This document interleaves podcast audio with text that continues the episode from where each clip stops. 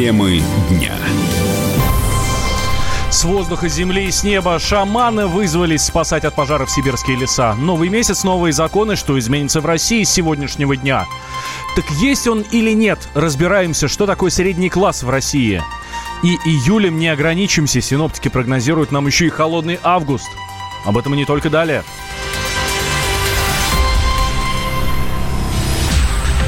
Вы слушаете радио «Комсомольская правда». Меня зовут Валентин Алфимов. Мы с вами говорим на главные темы дня. Здравствуйте.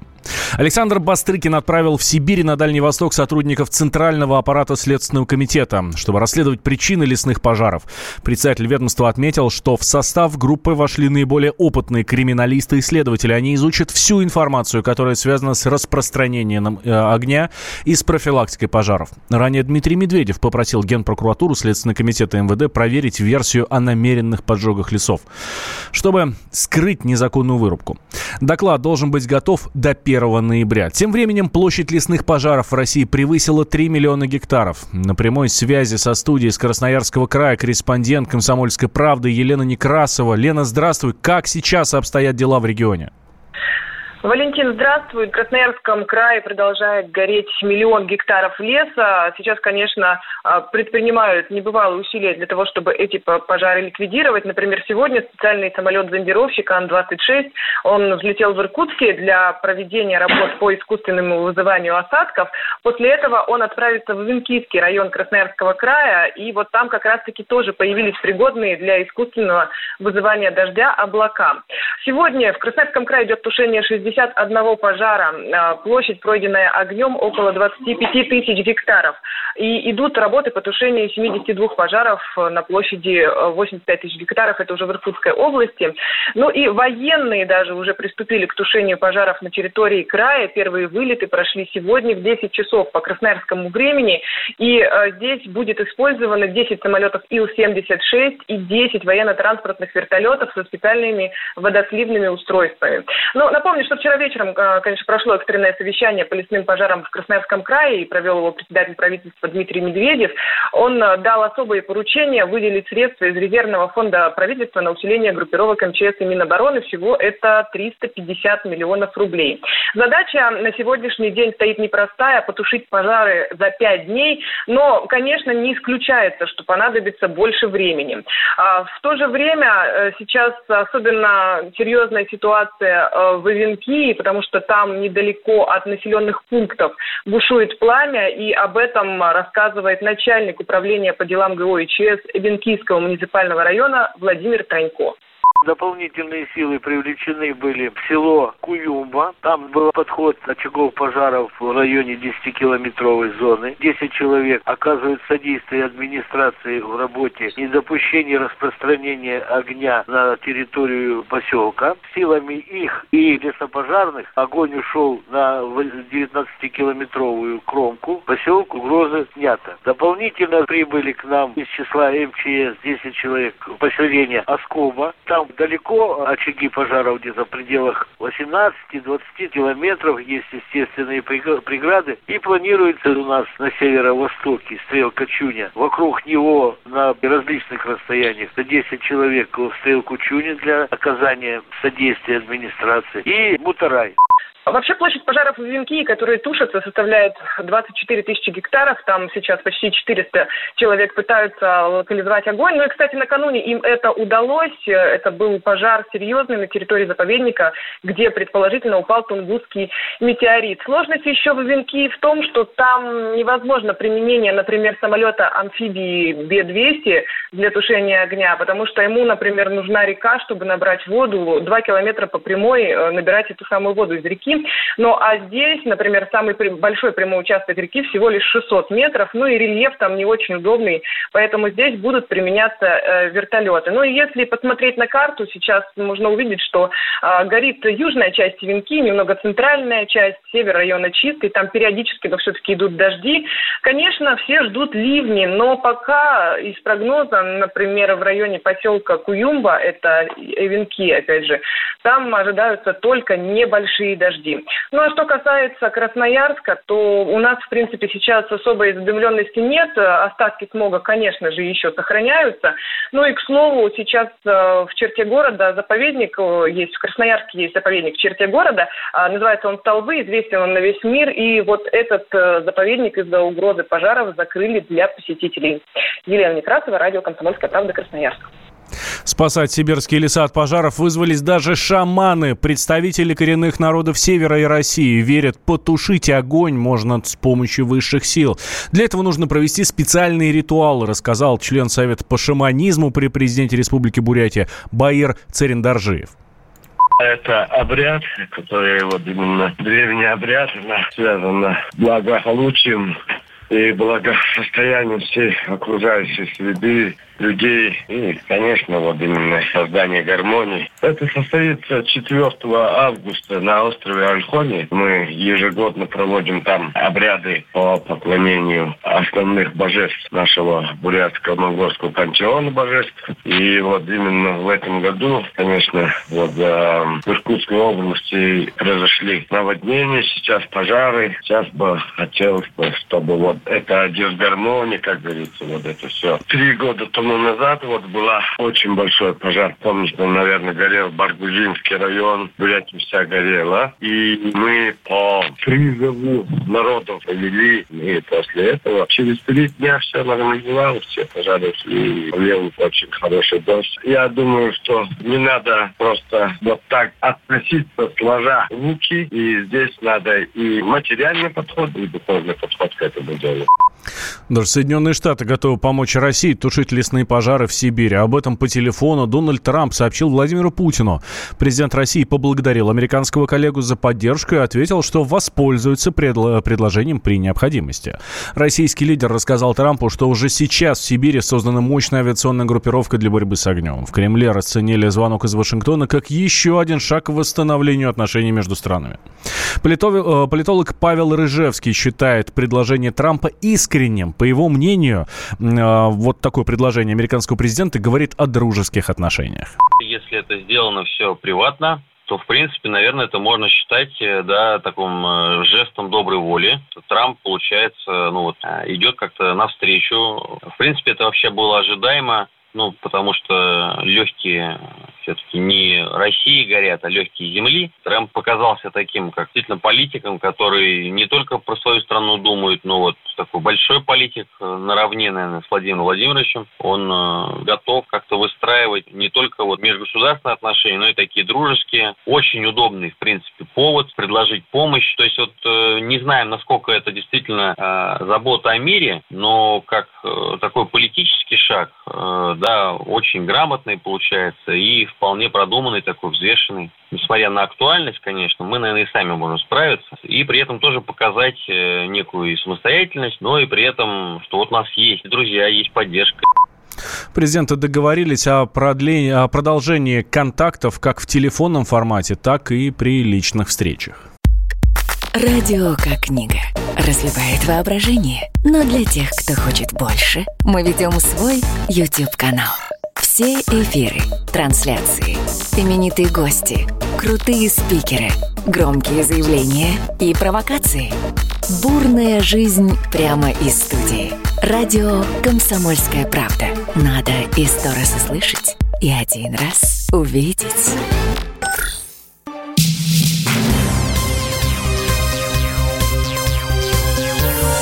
Темы дня. Вы слушаете радио «Комсомольская правда». Меня зовут Валентин Алфимов. 1 августа в России вступают в силу новые законы. В платежках за жилищно-коммунальные услуги появится новая строчка. Россиян избавят от зарплатного рабства и многое-многое другое. Изменения коснутся также еще и работающих пенсионеров, людей с ипотекой. В общем, все подробности в материале Егора Зайцева. Справка. Впервые с 2016 года в России проиндексируют пенсии для работающих пенсионеров. Перерасчет выплат будет проводиться автоматически. Никаких заявлений для этого подавать не потребуется. Сумма в каждом случае будет назначена индивидуально. Она зависит от взносов с зарплаты за прошлый год и срока выхода на пенсию. Желающим оформить ипотечные каникулы с августа больше не нужно будет платить государственную пошлину за то, чтобы внести изменения в единый государственный реестр недвижимости. Это предполагает предполагает процедура оформления каникул. Правда, экономия будет небольшой. Сейчас эта пошлина составляет 200 рублей. В платежках за жилищно-коммунальные услуги появится новая строка. С 4 августа в силу вступает закон о добровольном страховании жилья на случай чрезвычайных ситуаций. Пока новая норма будет действовать в тестовом режиме в семи пилотных регионах – Санкт-Петербурге, а также Ленинградской, Московской, Свердловской, Тверской, Новосибирской и Тюменской областях. Сейчас компенсации в случае природных бедствий и коммунальных аварий выплачиваются за счет федерального, регионального и муниципального бюджетов. Кроме того, вводится ответственность за так называемое зарплатное рабство. Случаи, при которых работодатель отказывается по просьбе сотрудника переводить средства на счета выбранного человеком банка. Сам закон, по которому сотрудники имеют право выбирать, на какой счет им будут начислять заработную плату, действует еще с 2014 года, и по нему работодатель в этой ситуации не имеет права отказать сотруднику. Однако до сих пор на законодательном уровне не была прописана ответственность для компаний и предпринимателей, которые это требование не соблюдают. Сейчас этот пробел был ликвидирован. Также с 6 августа за создание препятствий для работы медиков будет грозить ответственность. Административным правонарушением будет в том числе считаться отказ пропустить машину скорой помощи, за это устанавливается штраф до 5000 рублей, и лишение водительских прав на срок до года. Если в результате помех работе врачей будет нанесен вред здоровью пациента, ответственность станет уголовной. Статья предусматривает до двух лет лишения свободы. В случае смерти пациента тюремный срок может составить до 4 лет. И последнее изменение. С 19 августа в Россию можно будет ввести без фитосанитарных документов до 5 килограммов фруктов или овощей и не более трех букетов цветов. Требование будет действовать и для всех почтовых отправлений. В Свердловской области найдены тела трех человек, которые переправлялись на моторной лодке. Спасатели продолжают поиски еще двух пропавших. С подробностями корреспондент «Комсомольской правды» Олег Галимов. Этой ночью на севере Свердловской области произошла страшная трагедия. В 15 километрах от поселка Ушма, вниз по течению реки Лозьвы, перевернулась лодка с пятью людьми. В их числе оказались женщина и ее трое маленьких детей. Как стало известно позже, этой ночью житель одного из поселений Михаил Пеликов был обеспокоен пропажей своей семьи и пошел их искать, но нашел лишь прибитую к берегу перевернутую лодку. На место ЧП сразу же выехали сотрудники местного ОВД, спасатели и представители Следственного комитета. Лишь к утру спасателям удалось найти тела трех погибших. Ими оказались Светлана Пеликова, 87 года рождения, и двое ее детей. Сейчас спасатели продолжают поиски тел местного жителя, который также был в лодке 88 года рождения, и еще одного пропавшего ребенка. Следственный комитет уже заявил о возбуждении уголовного дела по статье «Причинение смерти по неосторожности двум более лицам». Олег Галимов, «Комсомольская правда». Известно, что двум детям было 10 и 13 лет, младшему ребенку всего полгода. Комсомольская правда представляет. Как тебя зовут? Давид Шнейдров Давид. Почему тебя назвали Давидом? Мама говорила, что звезда родилась. Давид, мы делаем тебе предложение, от которого невозможно отказаться синяя или красная таблетка? Я возьму большой куш. Окей, тогда ты пустишься во все тяжкие. Мы всегда платим долги. Самые лучшие фильмы и сериалы по субботам в 9.00 с Давидом Шнейдеровым. Целых два часа смотрим кино по радио.